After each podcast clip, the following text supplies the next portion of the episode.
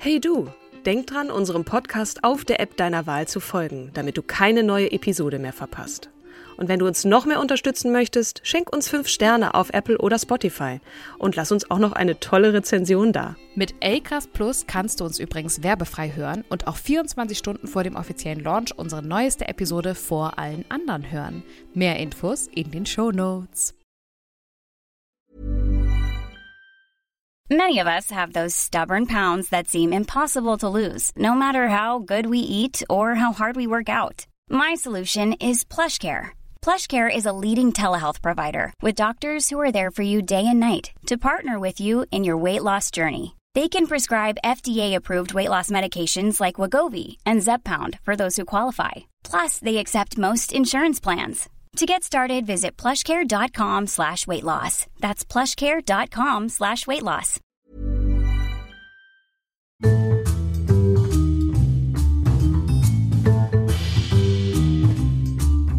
Hallo und herzlich willkommen zur 36. Folge unseres wundervollen Podcasts Starke Frauen. Immer dieses St Ne? Du das liebst kostet. das, ne? Ich liebe den ich Genitiv. Letztens irgendwie hast du auch schwer darauf hingewiesen.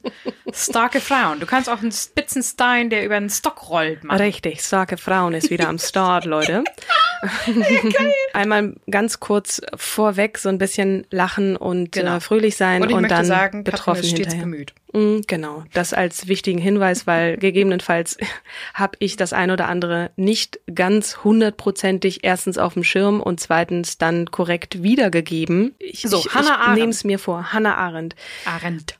Eine Frau. Mit DT oder mit D? Mit DT. Mhm. Johanna Arendt, geboren am 14. Oktober 1906 in Linden, was damals noch eine eigenständige Stadt war und heute als äh, Stadtteil von Hannover, der Weltstadt Hannover, ähm, bekannt ist oder auch nicht bekannt ist. Mhm. Gestorben ist sie 1975 in New York City, wo sie auch ähm, kurz vor ihrem Tod und sehr lange Jahre davor auch dann gelebt hat. Ähm, Im Exil? Deutsch, ja, Exil, wie man dann so nimmt, äh, das so nimmt. Sie hatte auf jeden Fall die amerikanische Staatsbürgerschaft. Ähm, Weil? Weil sie die angenommen hat und die deutsche ihr aberkannt wurde. Aber dazu komme ich noch. Ja. Ähm, Hannah Arendt, das ist ähm, eine Frau, die ich würde mal sagen, intellektuell war, eine äh, ähm, Theoretikerin, eine politische Theoretikerin, eine Philosophin. Äh, wenn man den Wikipedia-Artikel sich anschaut, der übrigens über Seiten geht, da geht es natürlich auch viel um Diskurse, um Dinge, mit denen sie sich beschäftigt hat, unter anderem den Begriff des Totalitarismus. Mhm. Da scrollt man ohne Ende. Also ne, da wird dann immer gesagt, okay, wie war das zu verstehen, was sie gesagt hat? Und ich bitte jetzt schon um Entschuldigung, dass ich mich vielleicht bei der ein oder anderen Geschichte da total vertüdel und ähm, Du willst sie sichtbar verhaspel. machen, das reicht mir schon. Genau. Ähm, sie war unter anderem auch als Journalistin tätig, als jemand, der den Mund aufgemacht hat, der mutig war und der stark war und Deswegen muss sie auch hier vorgestellt werden. Jetzt genau. will ich wissen, wie es dazu kam. Aus was für einem Elternhaus kommt sie? Sie war Einzelkind, das muss man schon mal vorweg sagen. Es tut jetzt nicht weiter zur Sache, aber sie ist ähm, Tochter säkulärer jüdischer Eltern gewesen. Ähm, Was heißt säkulär das? heißt ähm, Trennung zwischen Kirche und Staat. Und sie mhm. ist jetzt nicht unbedingt sehr religiös äh, groß geworden, also erzogen worden. Ihr Vater ist sehr früh gestorben. Also ihre Eltern stammen übrigens aus Königsberg, also dem heutigen Kaliningrad. Mhm. Und der war schon ziemlich krank, als sie geboren wurde. Die Mutter Martha, ähm, ähm, genau, als sie drei Jahre alt war, ist der Vater gestorben. Mhm. Die Mutter war Martha und die hat sie auch nicht sehr religiös erzogen, hat aber darauf geachtet, dass sie besonders als es dann mit dem Aufkommen der Nazis äh, in der Schule dann um verstärkte Diskriminierung ging, dass sie sich erhob und jedes Mal, wenn es gegen Juden ging, dann gesagt hat, so, das, das geht so nicht, ich mache da nicht mit, aufgestanden ist und gegangen ist. Ich glaube, die ist sogar einmal von der Schule geflogen, weil sie, weil sie da ähm, das Wort erhoben hat. Die Mutter ähm, Und nichts passiert. Na, wenn man jetzt Naja, ein bisschen an, an Malala noch zurückdenkt, da ist ja nun einiges passiert als genau, Konsequenz. Natürlich, da ist sie von der Schule geflogen, aber wo dann hin, das weiß ich natürlich auch nicht. Das, ähm, da, sie war schon eine junge Erwachsene, als es mit den Nazis dann so richtig losging. Ah, aber okay. Sie und ihre Mutter, ne, eine Sozialdemokratin überzeugte, hat sie halt sehr freiheitlich erzogen und erhebe das Wort und ähm, ne, du hast eine eigene Meinung und also jemand, der sie sehr bestärkt hat von Haus aus, auch in dem Alter oder zu dieser Zeit als Mädchen den Mund aufzumachen und zu sagen, so geht es nicht. Mhm. Äh, also in den in diesen gebildeten Kreisen auch in Königsberg, wo sie dann ja mit der Mutter wieder zurückgegangen ist, also so hat lange die Mutter waren sie dann gearbeitet oder wie haben Das die sich weiß ich finanziert? Keine Ahnung. Wo kam Ähm, das Geld her? Das kann ich dir nicht sagen. Also die, die Großeltern, die waren gut betucht. Großkaufmann war der Großvater und, äh, und Kommunalpolitiker, ähm, also auch ein sehr politisches Umfeld. Und ja, da hat sie ähm, schon eine sehr freiheitliche ähm, Erziehung genossen, hat mit 14 schon Kant gelesen, also Kritik der reinen Vernunft. Ulalala, das muss man erstmal Also- verstehen können, ne? jemand, der schon in sehr jungen Jahren sehr reflektiert ähm, war und, und sehr intellektuell, akademisch groß geworden. Ich kann jetzt nicht sagen, wo da jetzt das Geld herkam und was die Mutter von Beruf war, das kann ich dir leider Aber auch auf jeden nicht Fall sagen. gut gefördert. Wenn man sich so Interviews mit ihr anschaut, die hat, glaube ich, auch in ihrem Leben sehr viel geraucht und auch Bilder von ihr, wenn man so ähm, mal schaut, ne, so Pressefotos, die dann allgemein ähm, veröffentlicht wurden, war sie immer mit einer Zigarette zu sehen. Die hatte ein, eine unglaublich schlechte Haut, also war jemand, der nicht unbedingt ähm, darauf geachtet hat, ähm, gut zu sich zu sein und, und, und gut zu altern und sich zurechtzumachen. Also die ist ja nur 69 Jahre alt geworden und wenn ich das jetzt so mit meiner Mutter vergleiche, die ist 63, also unwesentlich jünger, wie diese Frau aussah kurz vor ihrem Tod. Also die hat auch ähm, dann irgendwann ihren zweiten Ehemann verloren und dann so Leute aus ihrem Umfeld haben dann richtig beschrieben, wie sie eingegangen ist wie eine Primel. Und sie war jetzt nicht so die, die Grande Dame, die da so, ähm, hatte auch so was sehr Buschikoses, finde ich und ähm, ließ sich da auch in Kreisen von von Männern, weil auch so Diskussionsrunden dann immer voller Männer waren und da war Hannah dann auch mit dabei. Das fiel irgendwie nicht so wirklich auf. Also das, die konnte da einfach, ähm, es war jetzt gar nicht so sehr äh, das Thema, da ist jetzt auch eine Frau dabei, sondern es war einfach Hannah.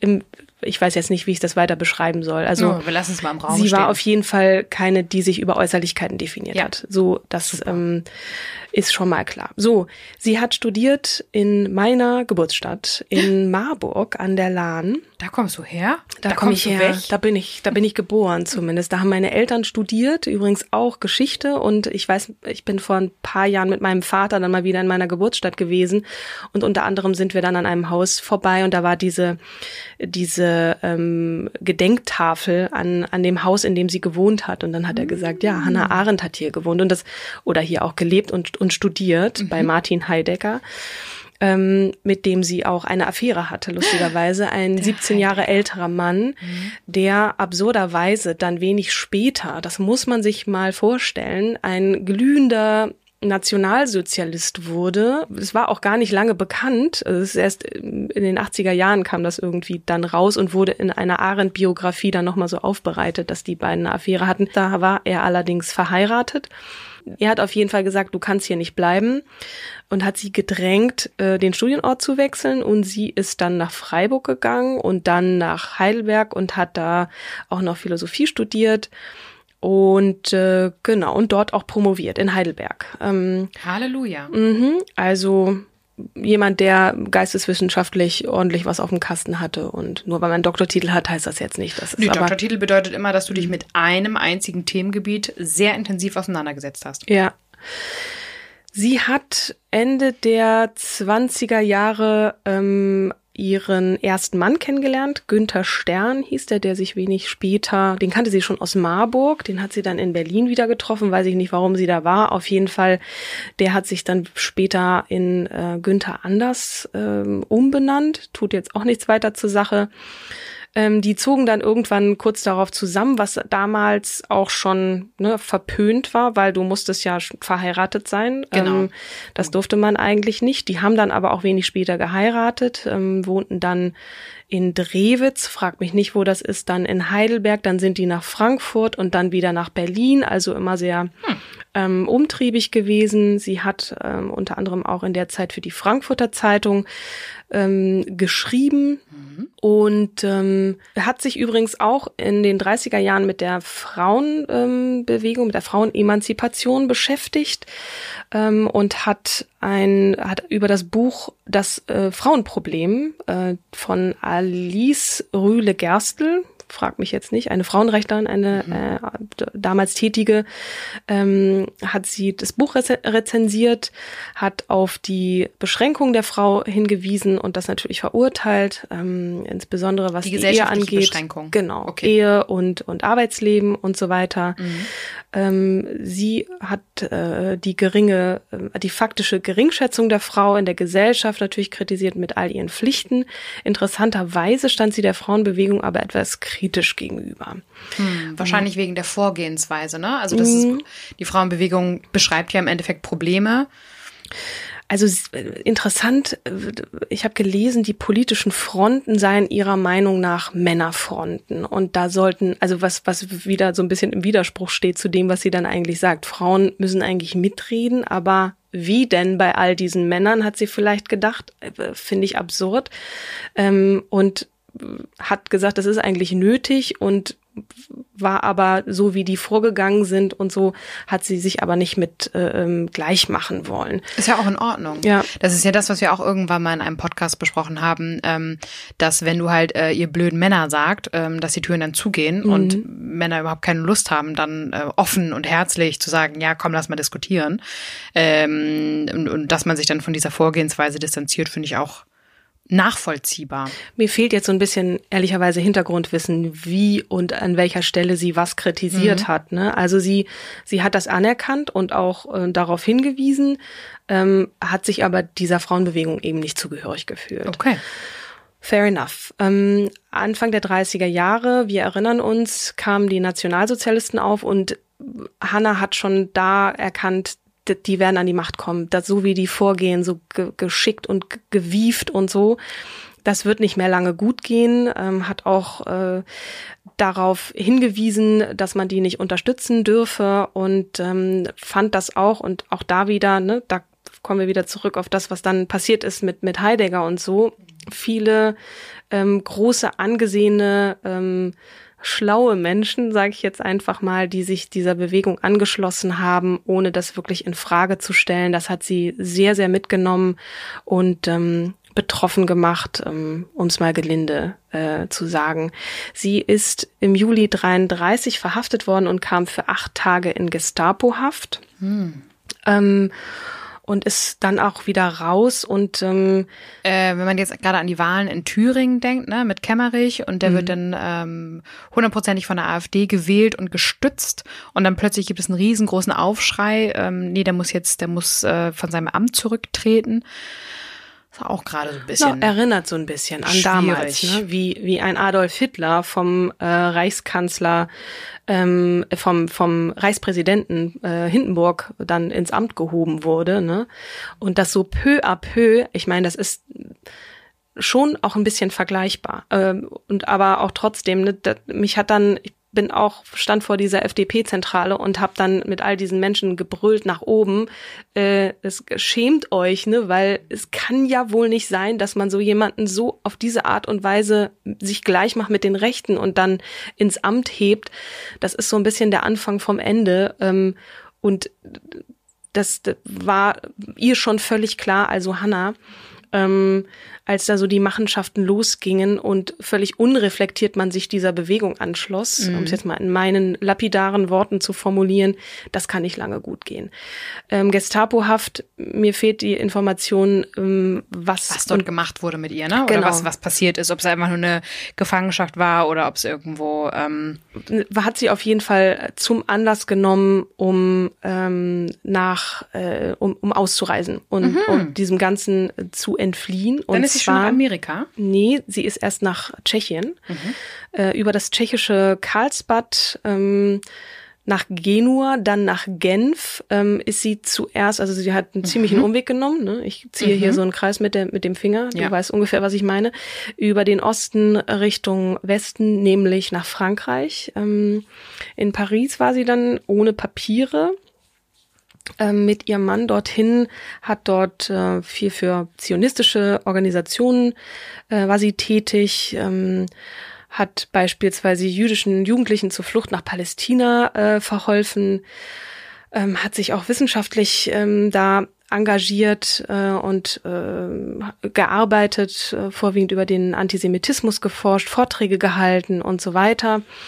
Ähm, und dann kam es irgendwie dazu, ne, klar, Flucht schweißt irgendwie zusammen, aber sie und ihr Ehemann sind dann äh, 37, das ist also schon ein paar, ich springe jetzt so ein bisschen, mhm. weil es gibt noch Alles viel gut. zu besprechen. Ja, absolut. 37 ähm, wurde die Ehe geschieden ähm, und sie hat ein Jahr vorher schon ihren zweiten Ehemann kennengelernt, also ich meine, man muss ja Trennungsjahr und so und hat dann später Heinrich Blücher einen ehemaligen Kommunisten geheiratet, der sich schon früh gegen die Politik Josef Stalins gewandt hat. Mhm. Also auch ein totalitärer Staat, zurück zum Totalitarismus, also die wirklichen totalitären Staaten hat sie als also Deutschland und und äh, also Stalinismus mhm. und der Nationalsozialismus der Deutsche bezeichnet. Ähm, 37, also im selben Jahr, als sie ihren zweiten Ehemann heiratete, hat sie die deutsche Staatsbürgerschaft aberkannt bekommen. 39 äh, hat sie ihrer Mutter aus äh, Königsbad zur Flucht verholfen. Ah. Genau, konnte die dann in Sicherheit bringen. Und ich muss mich korrigieren, den Herrn Blücher hat sie erst 1940 geheiratet. Mhm. Genau. Und der Blücher war Deutscher oder was war der? Mhm, glaube ich ja. Okay. Klingt zu deutsch. Ups. Äh, Anfang Mai 2040 haben die äh, französischen Behörden 1940. Äh, 1940. Bitte? Du hast 2040 gesagt. Habe ich 2040 gesagt? Oh Gott. Anfang Mai 1940 wiesen die äh, französischen Behörden über die Presse äh, die deutschstämmigen Ausländer in Paris und in Frankreich an, ähm, sich zum Abtransport zu melden.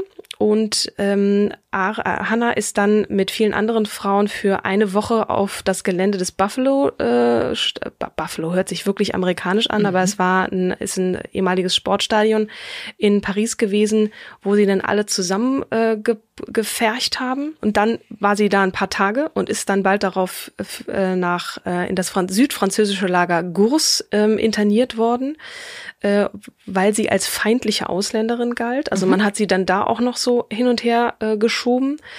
Und ähm, sie hat 43 ein, ein Essay veröffentlicht, wo es, ähm, der, der, der nannte sich Wir Flüchtlinge, wo sie dann so beschrieben hat, wie sich das anfühlt, einfach mhm. von da nach da geschoben zu werden und Flüchtling zu sein, zumal auch staatenlos. Also sie hatte gar keinen Pass mehr. Ähm, und in diesem Essay schreibt sie etwas äh, sarkastisch, die Zeitgeschichte ähm, hat eine neue Gattung von Menschen geschaffen. Menschen, die von ihren Feinden ins Konzentrationslager und von ihren Freunden ins Internierungslager gesteckt werden. Also äh, hat sich da viel auch mit, mit dieser, mit dieser Situation von, von Geflüchteten auseinandergesetzt. Aber ich muss ein bisschen Fahrt aufnehmen, weil mhm. Da ähm, kommt noch ein bisschen was. Genau. Sie, es ist ihr geglückt, aus diesem Lager dann, zu fliehen, ähm, 1941 mit ihrem zweiten Ehemann und ihrer Mutter über Lissabon ist ihr die Flucht geglückt nach New York. Also von da an ist sie dann sozusagen in die, in die freie Welt gelangt und hat ab Anfang der 40er Jahre dort gelebt. Da war sie unter anderem für das deutsch-jüdische Magazin Aufbau in New York tätig, schrieb dort regelmäßig Kolumnen und ähm, Leitartikel und so weiter, war halt vorwiegend als ähm, Journalistin tätig, hat aber auch gelehrt. Ich weiß jetzt gar nicht mehr wo. Ähm, ich will jetzt ein bisschen Fahrt aufnehmen, weil ähm, und zwar einen kleinen, ähm, nein, nicht einen kleinen Zeitsprung. 43 war das Jahr, also sie war 41, sind sie dann ähm, in New York gelandet. 43 erfuhr sie dann das erste Mal von also in, in diesem amerikanischen Exil von Auschwitz, von, von der Existenz dieses, dieses Lagers. Vernichtungslagers, mhm. genau. Und schreibt dann, das war wirklich, als ob sich der Abgrund öffnet, ne? dass Menschen aus Deutschland, in, in dessen Kultur sie ja auch aufgewachsen und gelebt hat, tatsächlich daran gegangen sind, das jüdische Volk auszurotten, ohne Sinn und Verstand und da auch so viele Leute mitgemacht haben, das, das hat ihr wirklich das Herz gebrochen. Ne? Ähm, ja, diese, diese, dieser Massenmord, ideologischer Massenmord ähm, und hat, ne, das hat ihr das Herz gebrochen und gleichermaßen wollte sie verstehen lernen, warum das so ist, warum Menschen zu sowas fähig sind. Zu sowas fähig sind, die Augen verschließen und zu auch in, in, in äh, bestimmten ja, Positionen, dann unter anderem wie der Adolf Eichmann, äh, der auch zu, zu dem Prozess, wie der Herr Eichmann verurteilt wurde, ähm, komme ich gleich noch, in der Lage waren, also so normale Menschen, sage ich mal, Familienväter vielleicht auch, die dann in solche Positionen kommen und ohne Wenn und Aber diesem Führer dieses Systems Folge leisten und mhm. das dann machen müssen und sozusagen ein und Rädchen. Unreflektiert einfach einen anderen Menschen, Richtig. nur weil er jetzt ein bestimmtes Zeichen trägt. Ähm. Nee, es geht gar nicht so sehr um das Menschliche, sondern einfach, ich habe da eine Aufgabe bekommen mhm. und ich führe diese Aufgabe Wie aus. Wie ein Lemming. Genau. Mhm. Ähm, das wollte sie verstehen lernen. Also das war natürlich die Trauer darüber, dass in diesem Land so etwas möglich ist, in diesem Land, in dem sie auch ge geboren und aufgewachsen ist und auch viele intelligente Menschen um sich hatte, auch da studiert hat und so mhm. weiter, dass das möglich ist. Dieser Eichmann-Prozess, der sogenannte. Mhm.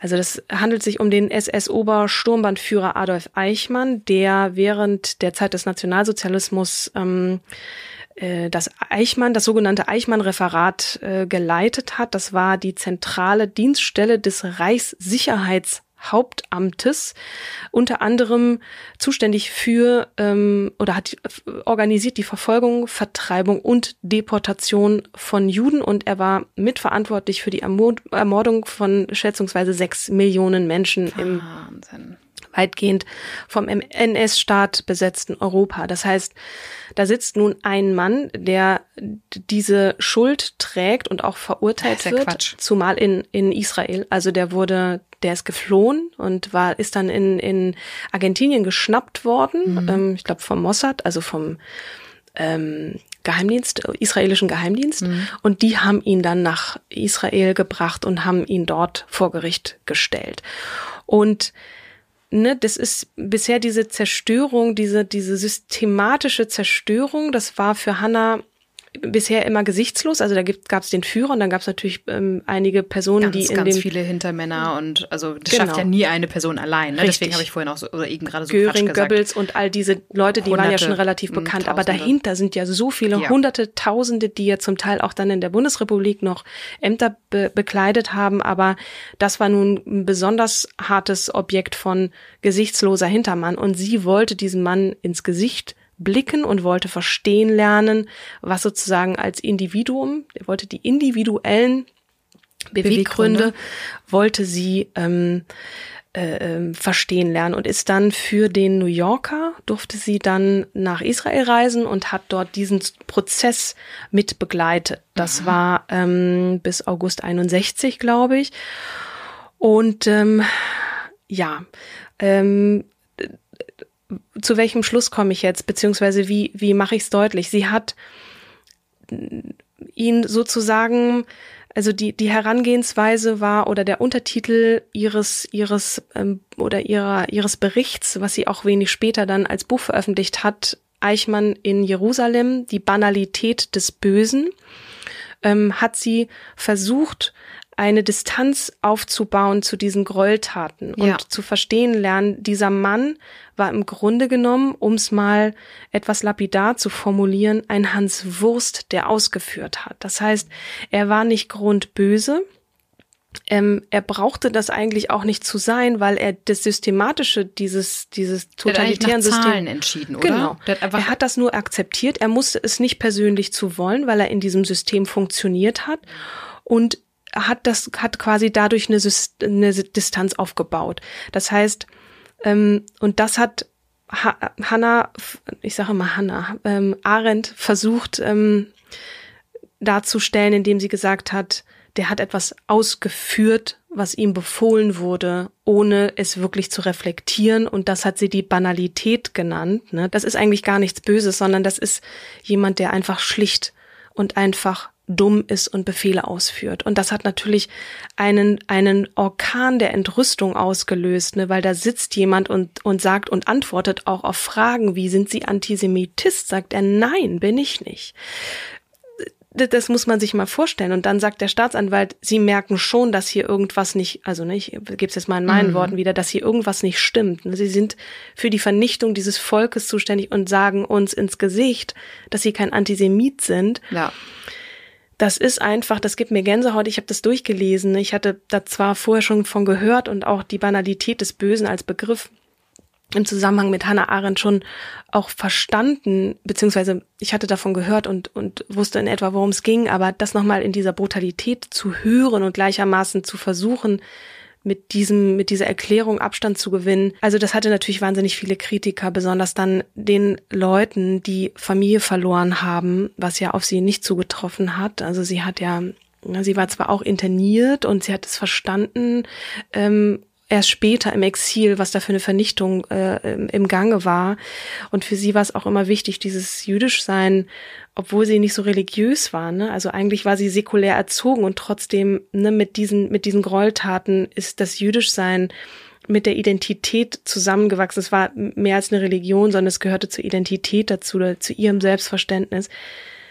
Ich weiß gar nicht, wo der Gedanke jetzt hinführt. Ähm, diesen Abstand zu gewinnen mit, mit so einem Essay. Ähm, und dass das aber auch verletzend ist für Leute, die wirklich Menschen verloren haben, kann ich natürlich auch, kann man total nachvollziehen, ne? Mhm. logischerweise. Aber ihr war es wichtig, da eine Unterscheidung zu machen. Ist jemand wirklich grundböse oder was ist da wirklich passiert? Die haben diese Menschen, die im Hintergrund gewerkelt haben, die müssen diesen Abstand gehabt haben. Da ist ein System, das funktioniert und ich folge nur Befehle aus und die haben gar nicht mehr reflektiert und verstanden, was da eigentlich im Gange war.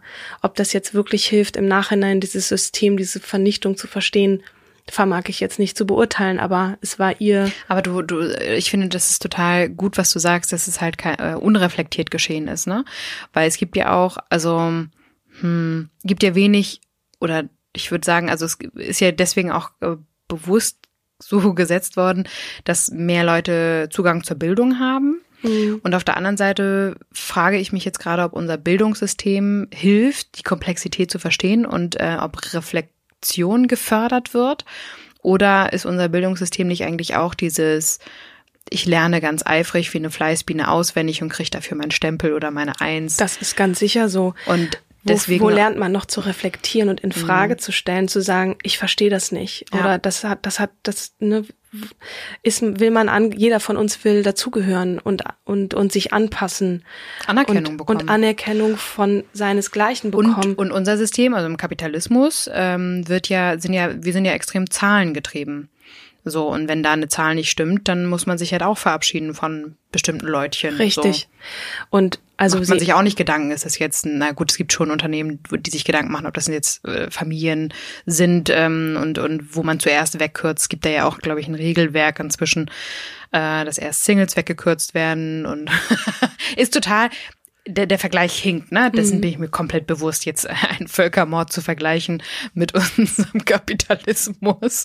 Und auf der anderen Seite versuche ich jetzt gerade nur so ein bisschen nachzuvollziehen, ähm, wie, wie so eine Denkstruktur sein kann. Weil doof wird der Mann nicht gewesen sein, ne? Sondern der wird einfach, äh, ich glaube, ähm, nach bestem Wissen und Gewissen seinen Job gemacht haben und vielleicht die Konsequenzen nicht überdacht haben, was es eigentlich bedeutet. Ich kann es mir einfach nicht vorstellen. Ich kann verstehen, dass man den Mund Mund hält und sagt, das geht irgendwann vorbei, ne, und sich nicht traut, irgendwas zu sagen, weil man Angst um seine Familie hat und dann da irgendwie so mitschwimmt in dem Strudel, das kann ich durchaus nachvollziehen. Ja, aber auf so der anderen Position, Seite guckst du dir irgendwo an, also der, der, der schwarze Mann ähm, wird ja, also wurde ja äh, geschichtlich gesehen schon fortwährend diskriminiert. Und wir haben, ich glaube, dass, dass gerade jemand, der ähm, eine, eine dunkle Hautfarbe hat, immer noch diskriminiert wird. Und das ist irgendwie eine gelebte was sagt man denn? Eine gelebte Kultur?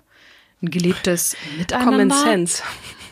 Dass ja, der schwarze so, Mann böse ist, meinst du? Oder? Nee, sondern dass der halt nieder ist, also weniger wert ist. Weißt, weißt du? Das ist ja auch, also das waren ja früher die Sklaven, mhm. so und ähm, es entwickelt sich ja immer mehr und und ähm, gerade mit Barack Obama und Michelle Obama ähm, super Vorbilder und super ähm, für die Akzeptanz, aber auch Michelle hat in ihrer Biografie ja immer noch geschrieben, wie die Diskriminierung. Das ist auch krass. Aber das reflektieren ja auch total wenig Leute, woher das kommt. Ich höre immer noch von älteren ähm, Menschen diese Sprüche, ja, jeder Mensch braucht einen und es ist super unreflektiert. Und es ist gar nicht so gemeint, wie es rüberkommt, weiß ich ja auch manchmal. Aber ich gebe dann immer harte Kante und sage, mhm. ist dir klar, was du gerade sagst? Mhm. Ich versuche es nachzuvollziehen und es hinkt alles, das weiß ich auch. Aber es, es keimt ja schon wieder auf in, in, in, in meiner Wahrnehmung in der Form ja. der AfD. Mhm. Und äh, da funktioniert dieses Prinzip ja auch, ob es jetzt Leute sind, die studiert haben, ob es Leute sind, die irgendwie ähm, ne, ne, nach der Hauptschule abgegangen sind und eine Ausbildung machen ähm, und da jetzt auch unreflektiert einfach reingehen und sagen, ja, also ähm, die Wirtschaft hinkt, die Wirtschaft ist doof, die Wirtschaft funktioniert gerade nicht, wir müssen daran was ändern und mhm. daran ist das Volk schuld. Es ist ja auch immer einfacher, mh, irgendwo habe ich das mal gelesen, ähm, ein Volk zu führen, indem du die Angst vor etwas schürst. So ähm, schweißt das Volk zusammen und jetzt entscheidest du. Und damals hat es dann halt Hitler und sein Gefolge entschieden, dass die Juden äh, der, der böse Mann sind. Also ich glaube nicht, dass es einfacher ist, so ein Volk zu führen, aber du bist als als Angreifer, als Opposition ja. vielleicht zumal mit mit niederen äh, Denken oder oder oder mit niederen Zielen äh, hast du so sicherlich leichter, indem du gutes Storytelling machst und ein gemeinsamer Feind schwimmt äh, äh, schweißt ja auch zusammen. Absolut, genau das ähm, ist es. Aber ich glaube, dass ich könnte jetzt stundenlang darüber philosophieren, ne? wo, wo liegt das eigentlich im Kern? Du hast total recht. Es ist da draußen irgendwas im Gange, wo Leute unreflektiert und zumal auch, ich muss jetzt wieder, ne, die sozialen Medien, da sind die, die sind da dran schuld, ja und nein. Aber trotzdem müssen wir uns auch manchmal fragen, oder ich ertappe mich auch dabei, dass ich irgendwie ein, zwei Tweets lese und dann denke, Mensch, was ist das? geht ja gar nicht und so. Auch damals dieser, dieser Kommentar von dem CSU-Politiker in dieser Talkshow, der Roberto Blanco war immer ein, war doch immer für die Deutschen ein guter. Und dieser, mhm. dieser Satz wurde rausgelöst aus einer Diskussion, die vorher schon darüber reflektiert hat, ne, wie, wie so ein, der Spaß von früher und mhm. so. Da war der, da war der Begriff schon mal so ein bisschen eingeläutet als absurde äh, ja. Begriff. Und dann hat er das nochmal in einen Satz verpackt. Und als ich das gehört habe, habe ich gedacht, dieser Mann, der, der, der muss Saudom. abtreten. Genau. Mhm. Und habe mich dann aber erst später damit beschäftigt, wo ist das eigentlich entstanden? Er ist jetzt trotzdem nicht mein Lieblingspolitiker. Ich weiß jetzt nicht mehr, wie er hieß. Egal.